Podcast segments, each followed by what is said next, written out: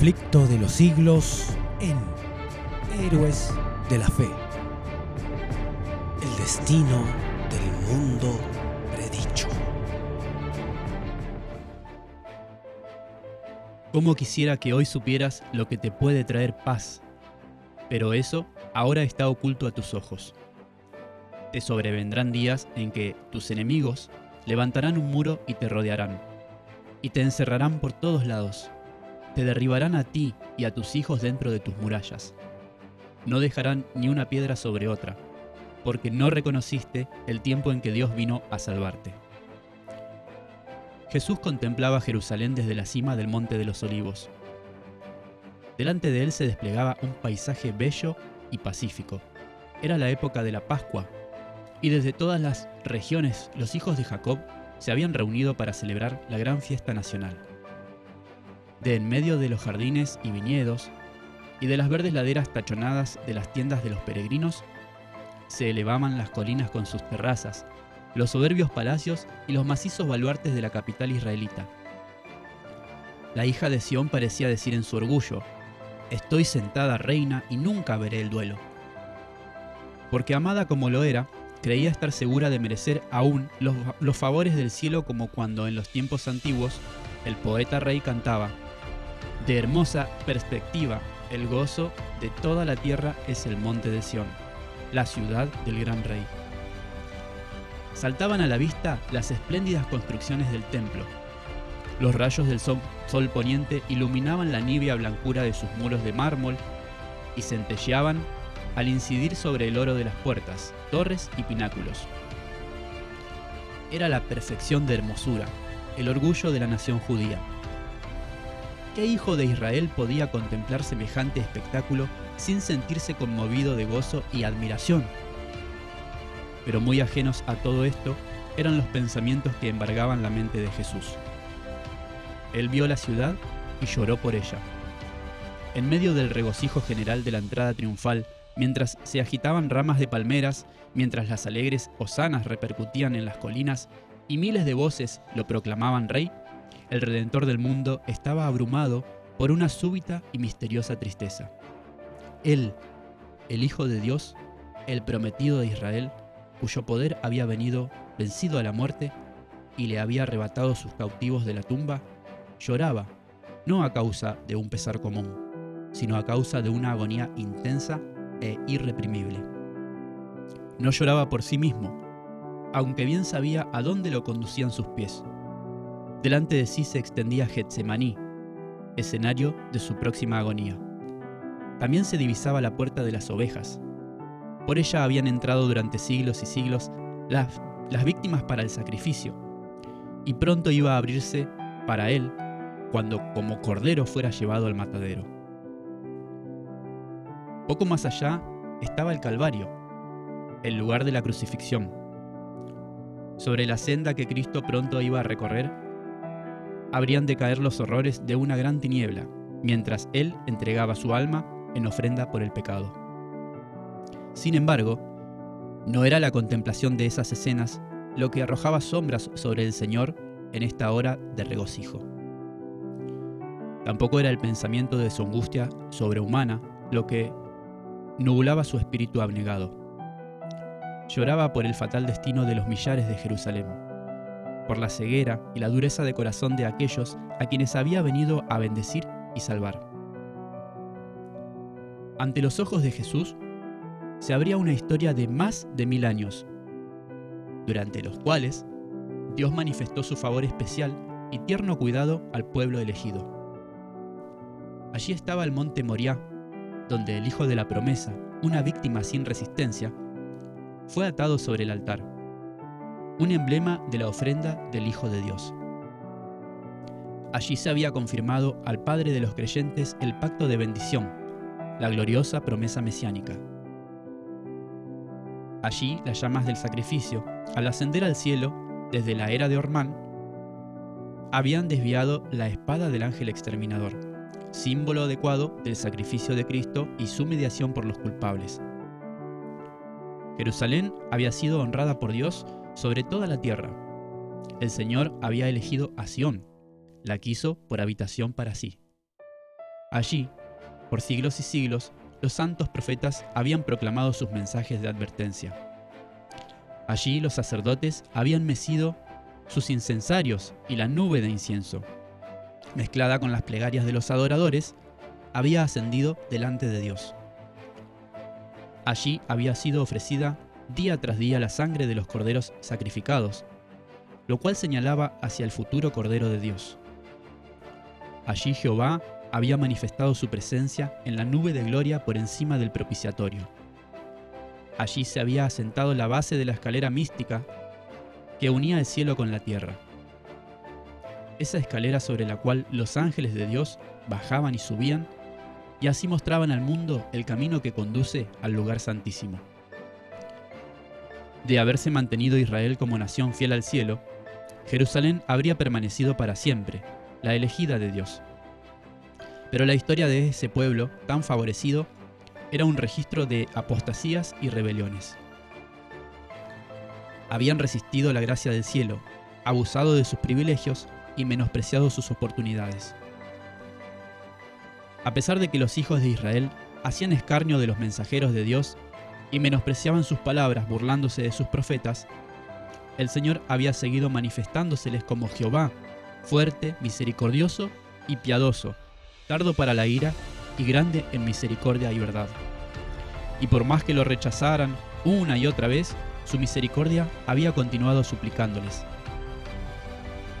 Con más amorosa compasión que el de un padre por el hijo a su cargo, Dios les enviaba advertencias por mano de sus mensajeros, madrugando para enviárselas, porque tuvo compasión de su pueblo y de su morada.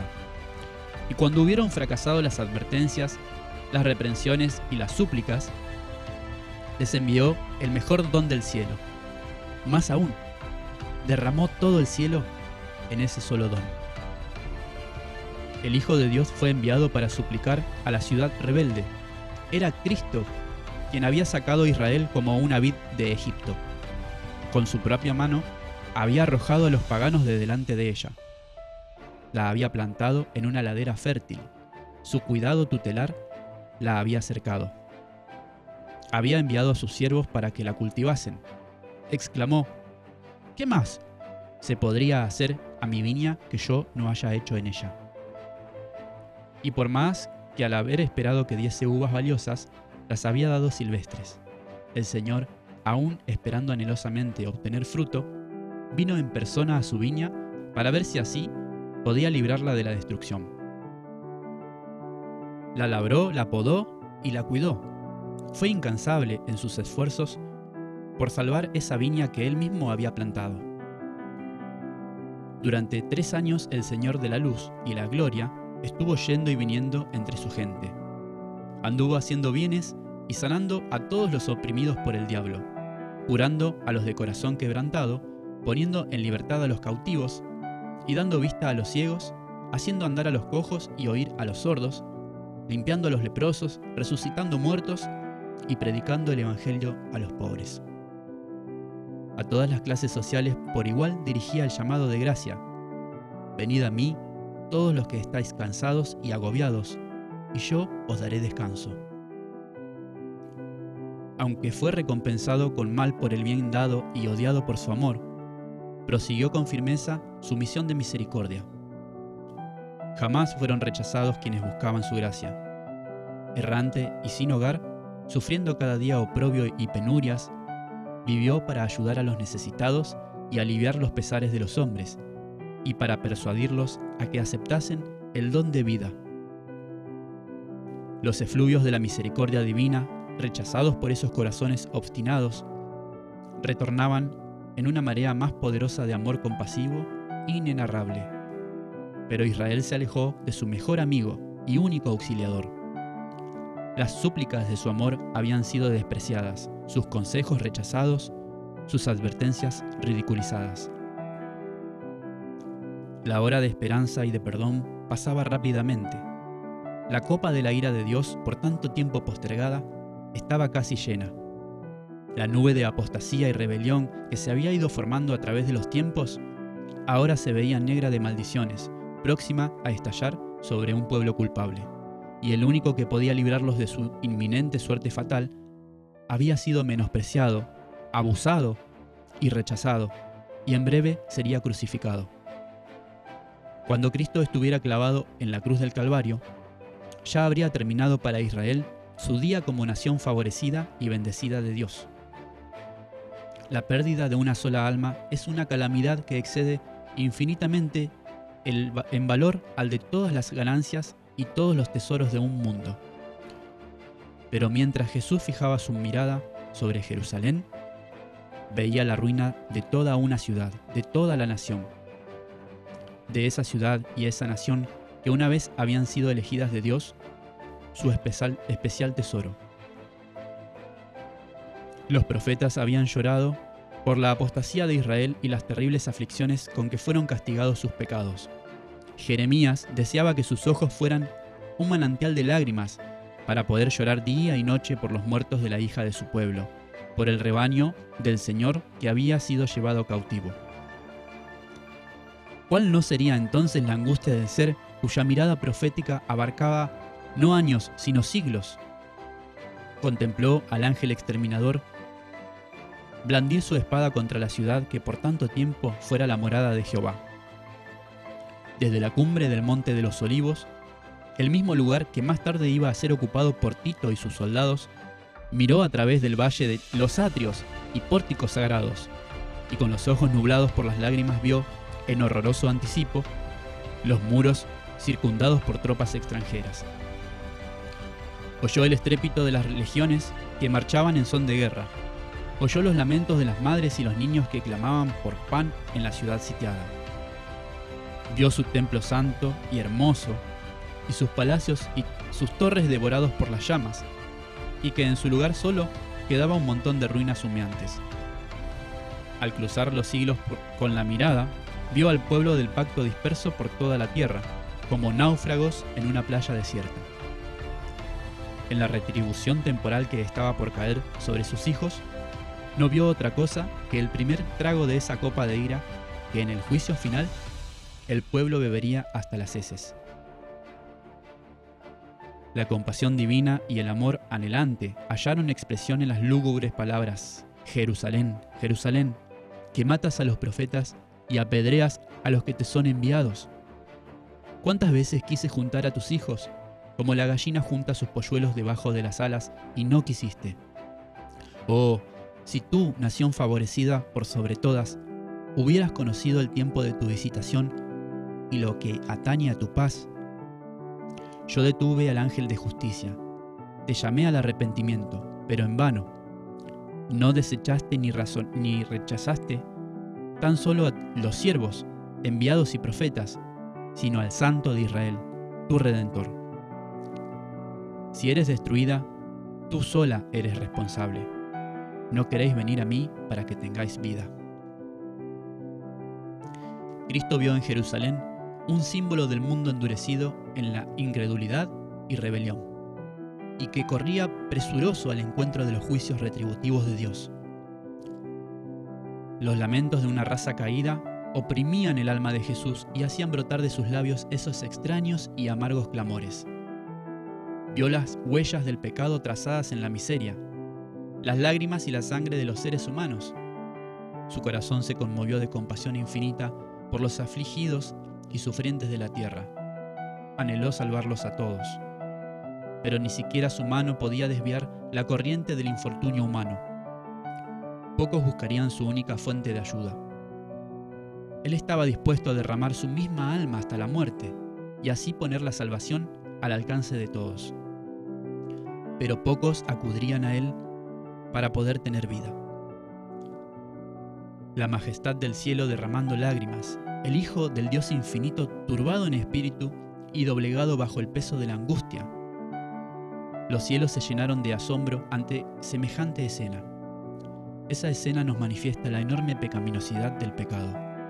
Nos muestra cuán difícil es, aún para el poder infinito, salvar al culpable de las consecuencias por transgredir la ley de Dios. Jesús, al proyectar su mirada hasta la última generación, vio al mundo envuelto en un engaño semejante al que causó la destrucción de Jerusalén.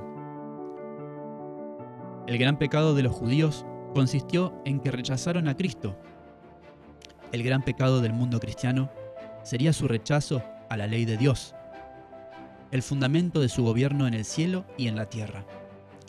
Los preceptos de Jehová iban a ser menospreciados y anulados.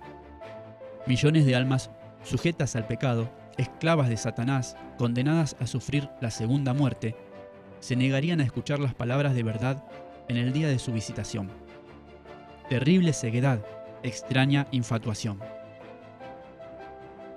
Dos días antes de la Pascua, cuando ya se había despedido del templo por última vez, después de denunciar la hipocresía de los gobernantes judíos, Cristo regresó al monte de los olivos con sus discípulos y se sentó con ellos en una ladera cubierta de blando césped, desde donde dominaba con la vista la ciudad. Una vez más contempló sus muros, torres y palacios. Una vez más observó el templo en su deslumbrante esplendor, una diadema de hermosura que coronaba el monte sagrado. Mil años antes el salmista había magnificado la bondad de Dios hacia Israel al hacer de esa santa casa su lugar de morada.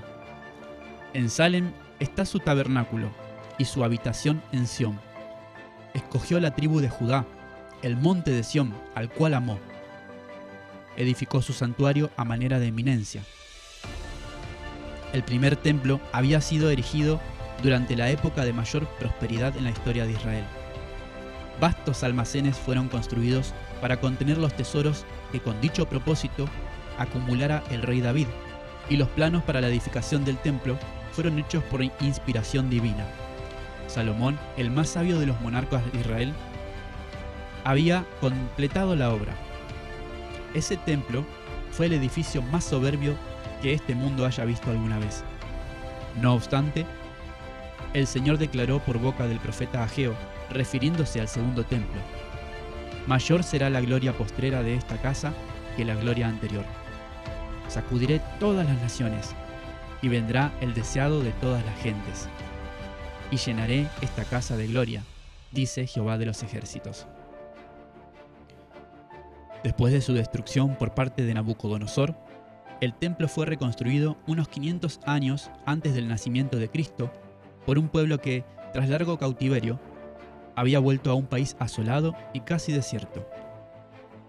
Entonces hubo entre ellos algunos hombres muy ancianos que habían visto la gloria del templo de Salomón y que lloraban al ver la construcción nueva, la cual parecía tan inferior a la anterior.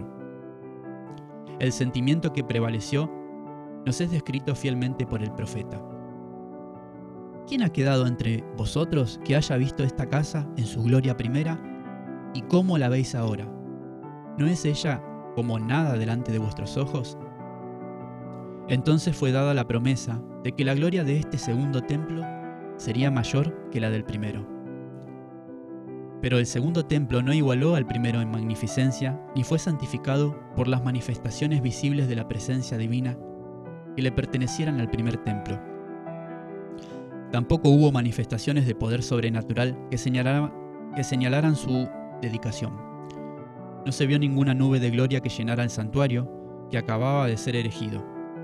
No hubo fuego del cielo que descendiera para consumir el sacrificio sobre el altar.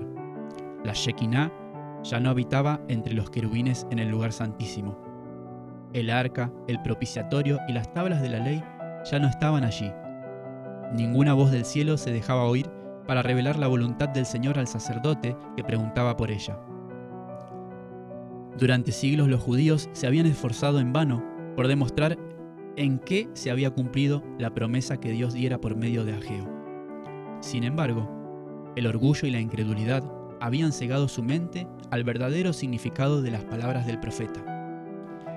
El segundo templo no fue honrado con la nube de la gloria de Jehová, sino con la presencia viviente de uno en quien habitaba corporalmente la plenitud de la divinidad de quien era Dios mismo manifestado en carne. Cuando el hombre de Nazaret enseñaba y sanaba en los atrios sagrados, verdaderamente el deseado de todas las naciones había venido a su templo. Por la presencia de Cristo y por eso solo, la gloria del segundo templo superó a la del primero. Pero Israel tuvo en poco al anunciado don del cielo. y junto con la salida del humilde maestro por la puerta de oro de ese día, la gloria se había alejado para siempre del templo. Así se cumplieron las palabras del Salvador. La casa de ustedes va a quedar abandonada. Los discípulos se habían llenado de temor y asombro al oír la predicción de Cristo respecto a la destrucción del templo, y deseaban entender de un modo más completo el significado de sus palabras.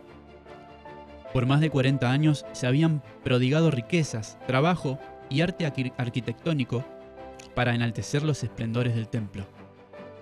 Herodes el Grande y hasta el mismo emperador del mundo habían despilfarrado los tesoros de los judíos y las riquezas de los romanos para engrandecerlo con sus donativos. Con este propósito se habían importado de Roma enormes bloques de mármol blanco, de tamaño casi fabuloso, y a los cuales los discípulos habían llamado la atención del maestro al decirle, mira qué piedras y qué edificios. Pero Jesús les contestó con estas solemnes y sorprendentes palabras, yo os aseguro, nada quedará aquí, piedra sobre piedra que no sea destruida. Los discípulos asociaron la destrucción de Jerusalén con los eventos de la venida personal de Cristo en gloria temporal, para ocupar el trono de un imperio universal, para castigar a los judíos impenitentes y para libertar a la nación del yugo romano. El Señor les había dicho que vendría por segunda vez, y por eso, al oírle predecir los juicios sobre Jerusalén, su mente se dirigió a esa venida. Por tanto, mientras estaban reunidos alrededor del Salvador, sobre el monte de los olivos, le preguntaron, ¿cuándo sucederá eso? ¿Y cuál será la señal de tu venida y del fin del mundo? el futuro les era misericordiosamente velado a los discípulos. Si entonces hubiesen comprendido en plenitud esos dos terribles acontecimientos, los sufrimientos del Redentor y su muerte y la destrucción de su ciudad y su templo, los discípulos hubieran sido abrumados de horror. Cristo les presentó un bosquejo de los eventos culminantes que habrían de desarrollarse antes de la consumación de los tiempos. Sus palabras no fueron entendidas plenamente entonces, pero su significado iba a aclararse a medida que su pueblo necesitase la instrucción dada entonces. La profecía del Señor entrañaba un doble significado. Al par que anunciaba la destrucción de Jerusalén, también prefiguraba los terrores del gran día final. Jesús declaró a los discípulos los juicios que iban a caer sobre la apóstata Israel y especialmente la venganza retributiva que les sobrevendría por haber rechazado y crucificado al Mesías.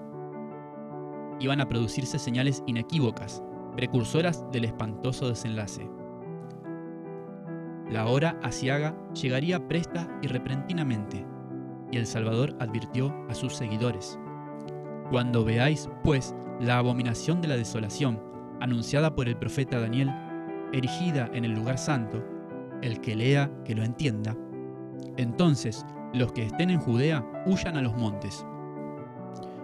Cuando los estandartes idolátricos del ejército romano fuesen clavados en el suelo santo, que se extendía varios estadios más allá de los muros de la ciudad, entonces los creyentes en Cristo debían huir a un lugar seguro. Al ver la señal de advertencia, todos los que quisieran escapar debían hacerlo sin tardar tanto en tierra de Judea como en la propia Jerusalén, la señal para huir debía ser obedecida inmediatamente. Todo el que entonces se hallase en el tejado de su casa no debía entrar a ella ni para tomar consigo sus más valiosos tesoros. Los que estuvieran trabajando en el campo y los viñedos no debían perder tiempo en volver por la túnica que se habían quitado mientras realizaban sus faenas al calor del día. No debían titubear un instante si no querían verse involucrados en la destrucción general. Durante el reinado de Herodes, Jerusalén no solo había sido notablemente embellecida, sino que, por medio de la creación de torres, muros y fortalezas, unidos a la ventajosa situación topográfica del lugar, era considerada casi inexpugnable.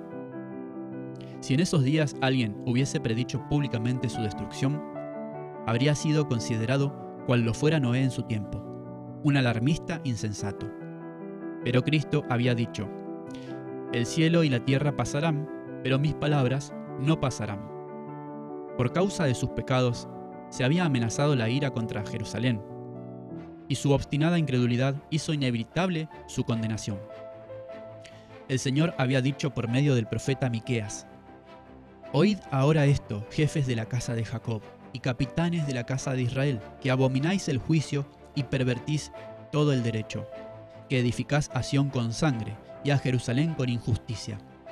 Sus jefes juzgan por cohecho, y sus sacerdotes enseñan por precio, y sus profetas adivinan por dinero, y se apoyan en Jehová, diciendo, ¿no está Jehová entre nosotros? No vendrá mal sobre nosotros. Estas palabras describían fielmente la corrupción y el fariseísmo de los moradores de Jerusalén. A la vez que pretendían observar escrupulosamente los preceptos de la ley de Dios, estaban transgrediendo todos sus principios. Odiaban a Cristo porque su pureza y su santidad revelaban la iniquidad de ellos, y lo acusaban de ser el causante de todas las desgracias que les habían sobrevenido como consecuencia de sus pecados. Aunque hartos sabían que Cristo no tenía pecado, declararon que su muerte era necesaria para su seguridad como nación. Los dirigentes judíos decían, si lo dejamos así, todos creerán en él, y vendrán los romanos y destruirán nuestro lugar y nuestra nación. Es decir, si se sacrificaba a Cristo, una vez más podrían ser un pueblo fuerte y unido. Así razonaban, y convinieron en la decisión del sumo sacerdote, que sería mejor que un hombre muriera y no que la nación entera pereciese. Así era como los líderes judíos habían edificado a Sión con sangre y a Jerusalén con maldad. Y sin embargo, al mismo tiempo que sentenciaban a muerte a su Salvador porque reprobaba sus pecados, se atribuían tanta justicia que se consideraban el pueblo favorecido de Dios y esperaban que el Señor los librase de sus enemigos. El profeta había añadido, Por tanto, a causa de vosotros, Sión será arada como campo, y Jerusalén vendrá a ser montones de ruinas, y el monte de la casa como cumbres de bosque. El Señor aplazó su juicio sobre la ciudad y la nación casi 40 años a partir del momento en que Cristo pronunciara el castigo de Jerusalén. Admirable fue la paciencia de Dios con quienes rechazaran su evangelio y asesinaran a su Hijo. La parábola de la higuera estéril representaba el trato de Dios con la nación judía. Ya se había dado la orden, córtala. ¿Para qué inutiliza también la tierra? Pero la misericordia divina la preservó por algún tiempo. Todavía había muchos judíos que ignoraban el carácter y la obra de Cristo. Y los hijos no habían tenido las oportunidades ni recibido la luz que sus padres habían rechazado. Por medio de la predicación de los apóstoles y de sus asociados, Dios iba a hacer brillar la luz sobre ellos. Se les permitiría ver cómo se habían cumplido las profecías, no únicamente en el nacimiento y la vida de Cristo, sino también en su muerte y resurrección. Los hijos no fueron condenados por los pecados de sus padres, pero cuando con un conocimiento pleno de toda la luz dada a sus padres, rechazaron la luz adicional que les fuera concedida a ellos mismos, entonces se hicieron participantes de los pecados de los padres y colmaron la medida de su iniquidad. La longanimidad de Dios hacia Jerusalén solo confirmó a los judíos en su terca impenitencia. En su odio y crueldad hacia los discípulos de Jesús, rechazaron el último ofrecimiento de misericordia. Entonces Dios les retiró su protección y quitó su poder refrenador de Satanás y sus ángeles, y la nación cayó bajo el dominio del caudillo que ella había elegido. Sus hijos habían menospreciado la gracia de Cristo, la cual los habría capacitado para subyugar sus malos impulsos, y estos lo vencieron. Satanás despertó las más fieras y degradadas pasiones del alma. Los hombres ya no razonaban, estaban más allá de la razón dominados por sus impulsos y su ira ciega. En su crueldad se volvieron satánicos, tanto en la familia como en la nación, entre las clases más bajas y las clases más altas por igual, había sospechas, envidias, odios, altercados, rebeliones y asesinatos. No había seguridad en ninguna parte. Los amigos y parientes se traicionaban unos a otros. Los padres mataban a los hijos y estos a sus padres. Los que gobernaban el pueblo no tenían poder para gobernarse a sí mismos. Las pasiones más desordenadas los convertían en tiranos. Los judíos habían aceptado falsos testimonios para condenar al inocente Hijo de Dios. Ahora las acusaciones falsas hacían insegura su, su propia vida. Con sus hechos habían estado expresando desde hacía tiempo, quitad de delante de nosotros al Santo de Israel. Y ahora dichos deseos se estaban cumpliendo. El temor de Dios no les preocupaba más.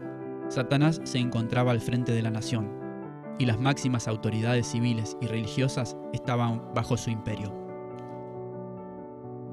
A veces los jefes de los bandos opuestos se unían para despojar y torturar a sus desgraciadas víctimas, y otras veces peleaban unos contra otros y se daban muerte sin misericordia. Ni la santidad del templo podía refrenar su horrible ferocidad.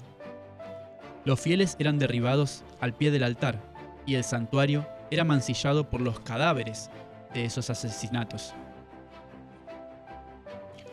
No obstante, en su ciega y blasfema presunción, los instigadores de esa obra infernal declaraban públicamente que no temían que Jerusalén fuese destruida, pues era la propia ciudad de Dios. Y con el propósito de afianzar su poder, sobornaban a falsos profetas para que proclamaran que el pueblo debía esperar la salvación de Dios, aunque ya el templo estaba sitiado por las legiones romanas.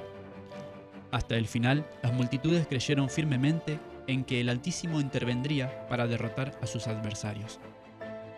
Pero Israel había despreciado la protección divina y ya no tenía defensa alguna desdichada Jerusalén, mientras la desgarraban las contiendas intestinas y la sangre de sus hijos, derramada por sus propias manos, tenía sus calles de carmesí. Los ejércitos enemigos echaban por tierra sus fortalezas y mataban a sus guerreros. Todas las predicciones dadas por Cristo acerca de la destrucción de Jerusalén se cumplieron al pie de la letra. Los judíos experimentaron la verdad de las palabras de advertencia del Señor con la medida que medís, se os medirá. Aparecieron muchas señales y prodigios como síntomas precursores del desastre y la condenación. A medianoche una luz sobrenatural brillaba sobre el templo y el altar. En las nubes, a la puesta del sol, se veían como carros de hombres de guerra que se reunían para la batalla. Los sacerdotes que ministraban de noche en el santuario eran aterrorizados por sonidos misteriosos. La tierra temblaba y se oían multitudes de voces que gritaban, Salgamos de aquí. La gran puerta oriental, que por su enorme peso era difícil de cerrar por una veintena de hombres y que estaba asegurada con formidables barras de hierro afirmadas en el duro pavimento de piedra sólida, se abría a medianoche sin la intervención de un agente visible. Durante siete años un hombre recorría de continuo las calles de Jerusalén, arriba y abajo, y anunciaba las calamidades que iban a caer sobre la ciudad. De día y de noche entonaba la frenética endecha. Voz del este, voz del oeste, voz de los cuatro vientos, voz contra Jerusalén y contra el templo, voz contra los novios y las novias, voz contra todo el pueblo. Ese extraño personaje fue encarcelado y azotado pero no exhalaba queja alguna. A los insultos y los abusos, él solo respondía, ¡ay de Jerusalén! ¡ay! ¡ay de sus moradores! Y sus tristes presagios no dejaron de oírse hasta que encontró la muerte en el sitio que había predicho. Ni un solo cristiano pereció en la destrucción de Jerusalén. Cristo había prevenido a sus discípulos, y todos los que creyeron sus palabras esperaron atentamente la señal prometida. Jesús había dicho, Cuando viereis a Jerusalén rodeada de ejércitos, sabed entonces que su destrucción ha llegado. Entonces los que estén en Judea huyan a los montes, y los que en medio de ella váyanse. Después que los soldados romanos, al mando del general Cestio Galo, hubieron rodeado la ciudad, inesperadamente abandonaron el sitio cuando todo parecía favorecer un asalto inmediato. Perdida ya la esperanza de poder resistir el ataque con éxito, los sitiados estaban a punto de rendirse, cuando el general romano retiró sus fuerzas sin motivo aparente para ello. Pero la misericordiosa providencia de Dios había dispuesto los eventos para bien de su pueblo. Ya estaba dada la señal prometida a los cristianos que aguardaban, y en ese momento se ofreció una oportunidad a todos los que quisieran, en obediencia a la advertencia del Salvador. Los sucesos se desarrollaron de modo tal que ni los judíos ni los romanos hubieran podido evitar la huida, de los cristianos. Habiéndose retirado Cestio, los judíos hicieron una salida desde Jerusalén para perseguir a su ejército. Y entre tanto ambas fuerzas estaban así empeñadas, los cristianos tuvieron la oportunidad para dejar la ciudad. En ese momento también el país había sido despejado de los enemigos que podrían haber intentado interceptarlos. En la época del sitio, los judíos estaban reunidos en Jerusalén para celebrar la fiesta de los tabernáculos, y así fue como los cristianos, esparcidos por todo el país, pudieron escapar sin ser molestados. Sin dilación se encaminaron hacia un lugar seguro, la ciudad de Pella, en tierra de Perea, allende el Jordán. Las fuerzas judías perseguían de cerca a Cestio y a su ejército, y cayeron sobre la retaguardia con tal furia que amenazaban destruirla totalmente. Solo con gran dificultad pudieron las huestes romanas cumplir su retirada. Los judíos no sufrieron más que pocas bajas, y con los despojos que obtuvieron volvieron en triunfo a Jerusalén. Pero este éxito aparente no les acarrió sino perjuicios, pues despertó en ellos un espíritu de necia resistencia contra los romanos, que no tardó en traer males incalculables sobre la ciudad condenada. Espantosas fueron las calamidades que cayeron sobre Jerusalén, cuando el sitio se reanudó bajo el mando de Tito. La ciudad fue sitiada en el tiempo de la Pascua, cuando millones de judíos se hallaban reunidos dentro de sus muros.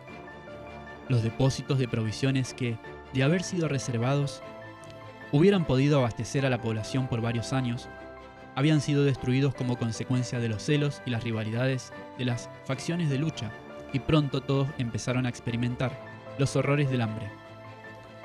Una medida de trigo se vendía por un talento. Tan atroces eran los tormentos del hambre que los hombres roían el cuero de sus cintos, sus sandalias y las cubiertas de sus escudos. Muchísimos salían durante la noche para recoger las plantas silvestres que crecían fuera de los muros, aunque muchos eran aprendidos y muertos en medio de crueles torturas, y a menudo los que lograban escapar eran despojados de aquello que habían conseguido con gran peligro. Los que estaban en el poder imponían las torturas más inhumanas para obligar a los necesitados a entregar los últimos restos de provisiones que guardaban escondidos. Y frecuentemente tamañas atrocidades eran perpetradas por gente bien alimentada que solo deseaba almacenar provisiones para más tarde. Miles murieron como consecuencia del hambre y la pestilencia. Los afectos naturales parecían haber desaparecido. Los esposos robaban a sus esposas y las esposas a sus esposos. Los hijos quitaban a sus padres ancianos la comida que estos llevaban a la boca. La pregunta del profeta, ¿Se olvidará acaso la mujer de su niño mamante? Recibió respuesta dentro de los muros de esa ciudad condenada. Las misericordiosas manos de las mujeres cuecen a sus mismos hijos. Estos les sirven de comida en el quebranto de la hija de mi pueblo. Una vez más se cumplía la profecía de advertencia dada 14 siglos antes. La mujer tierna y delicada en medio de ti, que nunca probó asentar la tierra de la planta de su pie, de pureza delicada y ternura, su ojo será avariento para con el marido de su seno y para con su hijo y su hija. Así respecto de su niño recién nacido como respecto de los demás hijos que hubiere parido. Porque ella sola los comerá ocultamente en la falta de todo, en la premura y en las estrecheces, con que te estrecharán tus enemigos dentro de tus ciudades. Los jefes romanos procuraron aterrorizar a los judíos para que se rindiesen. A los prisioneros que se resistían cuando eran apresados, los azotaban, atormentaban y crucificaban frente a los muros de la ciudad. Cientos eran así ejecutados cada día, y el horrendo proceder continuó hasta que, a lo largo del valle de Josafat y en el Calvario, se erigieron tantas cruces que apenas, apenas dejaban espacio para pasar entre ellas. Así de terrible fue el castigo por aquella temeraria imprecación expresada en el tribunal de Pilato. Recaiga su sangre sobre nosotros y sobre nuestros hijos. Con gusto Tito habría hecho cesar tan terribles escenas y ahorrado a Jerusalén la plena medida de su condenación. Se llenaba de horror al ver los cuerpos de los muertos que yacían a montones en los valles.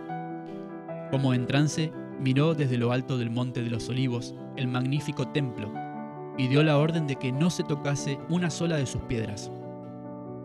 Antes de intentar apoderarse de esa fortaleza, dirigió un, fervoroso llamado a los dirigentes judíos para que no lo obligasen a profanar con sangre el lugar sagrado.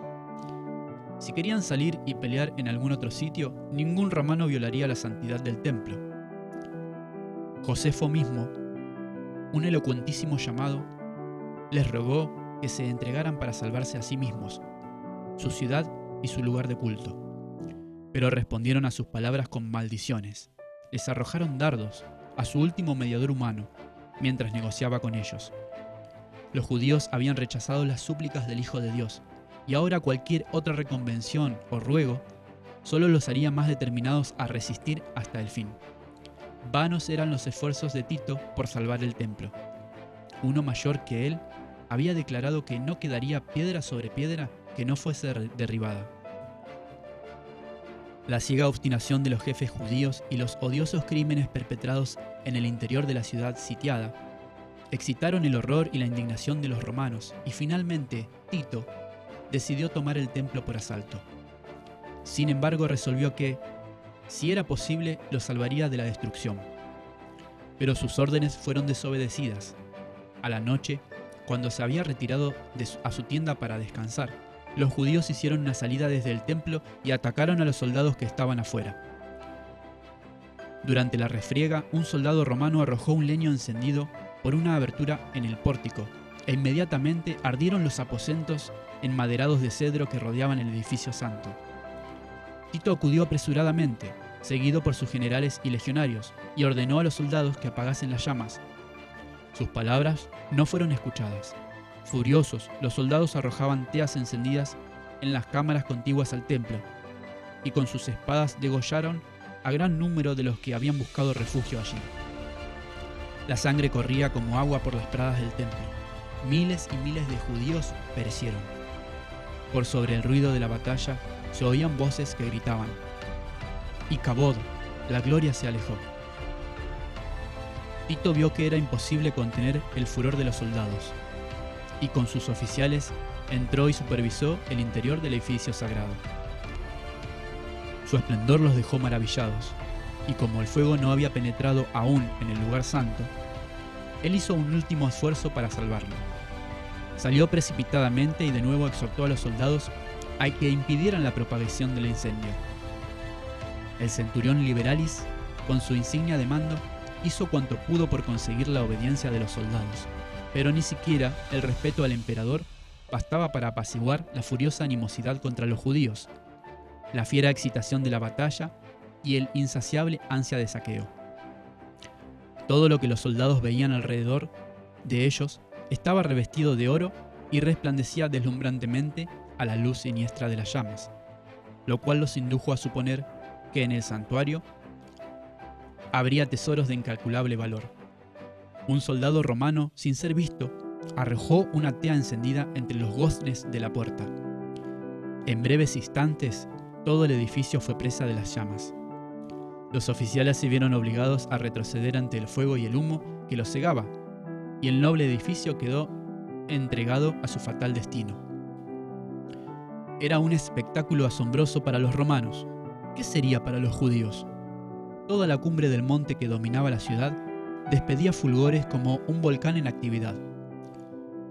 Los edificios iban cayendo uno tras otro, en medio de un estrépito tremendo y desaparecían en el abismo ardiente. Las techumbres de cedro eran como sábanas de fuego, los dorados capiteles refulgían como espigas de luz rojiza. Los terrones inflamados despedían espesas columnas de humo y lenguas de fuego. Las colinas vecinas estaban iluminadas y dejaban ver confusos grupos de gentes que observaban con horrible ansiedad el avance de la destrucción. Los muros y las alturas de la ciudad estaban llenos de curiosos que ansiosos contemplaban la escena, algunos con rostros pálidos por la más atroz desesperación, otros airados por la impotencia para vengarse. El tumulto de las legiones romanas, que desbandadas corrían de acá para allá, y los agudos lamentos de los insurgentes que morían entre las llamas, se mezclaban con el chisporroteo del incendio y el estrépito de los derrumbes del maderamen. En los montes repercutían los gritos de espanto y las, y las ayes de las gentes que se hallaban en las alturas. A lo largo de los muros se oían gritos y gemidos. Aún los que morían de hambre hacían un supremo esfuerzo para lanzar un lamento de angustia y desesperación. Dentro de los muros, la carnicería era aún más horrorosa que el cuadro que se contemplaba desde afuera. Hombres y mujeres, jóvenes y ancianos, soldados y sacerdotes, los que peleaban y los que imploraban misericordia, todos eran degollados en desordenada matanza. El número de los asesinados superó al de los asesinos.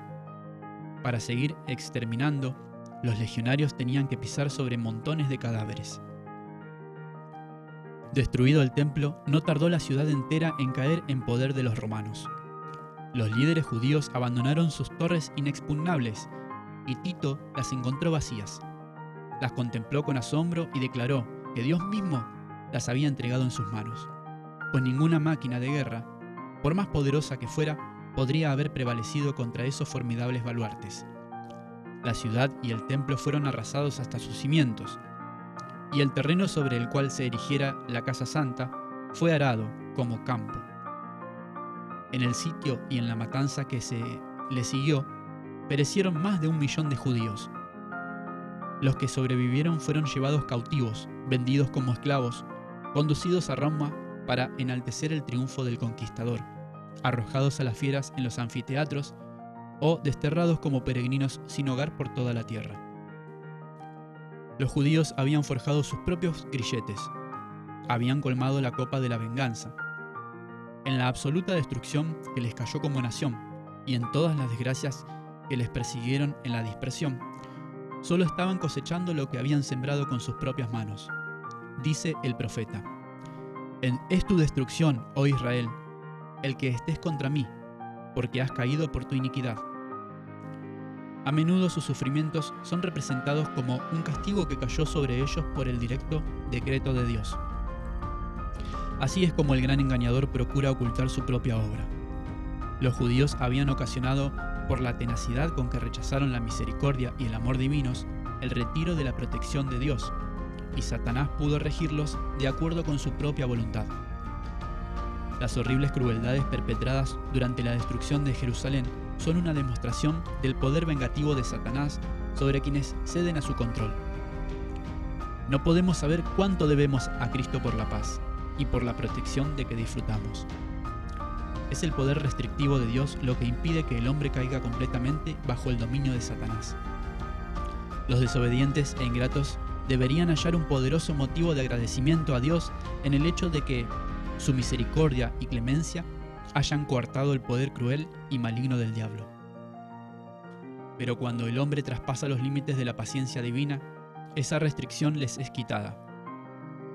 Dios no asume nunca para con el pecador la actitud de un verdugo que ejecuta sentencia contra la transgresión, sino que abandona a su propia suerte a los que rechazan su misericordia para que cosechen lo que han sembrado. Todo rayo de luz despreciado Toda admonición rechazada o desatendida, toda pasión exacerbada, toda transgresión de la ley de Dios, es una semilla que darán infaliblemente su cosecha. Cuando se lo resiste tenazmente, el Espíritu de Dios termina por apartarse del pecador, y entonces es dejado sin poder para dominar las malas pasiones de su alma, y sin protección contra la malicia y enemistad de Satanás. La destrucción de Jerusalén es una advertencia terrible y solemne para todos los que menosprecian los ofrecimientos de la gracia divina y resisten las súplicas de la misericordia divina. Nunca se dio un testimonio más decisivo de cuánto aborrece Dios el pecado y de cuán inevitable es el castigo que caerá sobre el culpable. La profecía del Salvador referente al juicio que iba a caer sobre Jerusalén tendrá otro cumplimiento. y la terrible desolación del primero no es más que un pálido reflejo de lo que será el segundo. En el destino de la ciudad elegida podemos contemplar la condena de un modo de un mundo que ha rechazado la misericordia de Dios y pisoteado su ley. Oscuros son los anales de la miseria humana, de los cuales la tierra ha sido testigo a través de los siglos, siglos de crímenes. Al contemplarlos, el corazón desfallece y la mente se abruma de estupor. Horrendos han sido los resultados de rechazar la autoridad del cielo. Pero en las revelaciones del futuro se nos presenta una escena aún más sombría. Los registros del pasado, la interminable serie de tumultos, conflictos y revoluciones, toda la armadura del guerrero en batalla y los vestidos revolcados en sangre. ¿Qué son en comparación con los horrores de ese día cuando el Espíritu de Dios se apartará de todos los impíos y los dejará abandonados por sus fieras pasiones y a merced de la ira satánica? Entonces el mundo contemplará, como nunca, los resultados del gobierno de Satanás. Pero en ese día, así como aconteció en los tiempos de la destrucción de Jerusalén, el pueblo de Dios será librado, todos aquellos cuyos nombres estén inscritos para vida. Cristo declaró que vendrá la segunda vez para llevar a los suyos. Entonces aparecerá en el cielo la señal del Hijo del Hombre, y entonces harán duelo todas las razas de la tierra, y verán venir al Hijo del Hombre sobre las nubes del cielo con gran poder y gloria. Y enviará a sus ángeles con sonora trompeta, y reunirán de los cuatro vientos a sus elegidos, desde un extremo de los cielos hasta el otro. Entonces los que no obedecieron al Evangelio serán consumidos con el aliento de su boca y destruidos con el resplandor de su venida. Como el Israel de la antigüedad, los malvados se destruirán a sí mismos, perecerán por causa de su iniquidad. Debido a su vida de pecado, se han puesto tan en desarmonía con Dios. Su naturaleza se ha degradado tanto con el mal, que la manifestación de la gloria del Señor es para ellos un fuego consumidor. Los hombres deben cuidarse de no menospreciar la enseñanza transmitida a ellos en las palabras de Cristo. Así como advirtió a sus discípulos de la destrucción de Jerusalén, dándoles una señal para cuando se acercara la ruina de modo que pudieran escapar, así también ha advertido al mundo del día de la destrucción final y nos ha dado señales de su proximidad, de manera que todos los que quieran pueden huir de la ira que vendrá. Jesús dijo, Habrá señales en el sol, en la luna y en las estrellas, y en la tierra angustia de las gentes. Quienes contemplen estos presagios de su venida deben saber que está cerca, a las puertas. Velad, pues, son las palabras de advertencia.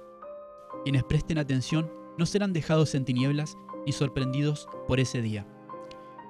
Pero para los que no velen, el día del Señor vendrá como ladrón en la noche. El mundo no está hoy más dispuesto a creer el mensaje dado para este tiempo de lo que estaban los judíos para recibir la advertencia del Salvador respecto de Jerusalén. Venga cuando viniere, el día de Dios caerá sin aviso sobre los impíos. Cuando la vida continúe en su rutina invariable, cuando los hombres estén absorbidos por los placeres de la vida, los negocios, el hacer dinero, cuando los guías religiosos ensalcen el progreso y la ilustración del mundo, y los moradores de la tierra estén arrullados en una falsa seguridad, entonces, como ladrona que a medianoche penetra en una morada sin custodia, así caerá la destrucción repentina sobre los negligentes y los impíos, y no escaparán. Héroes de la, fe.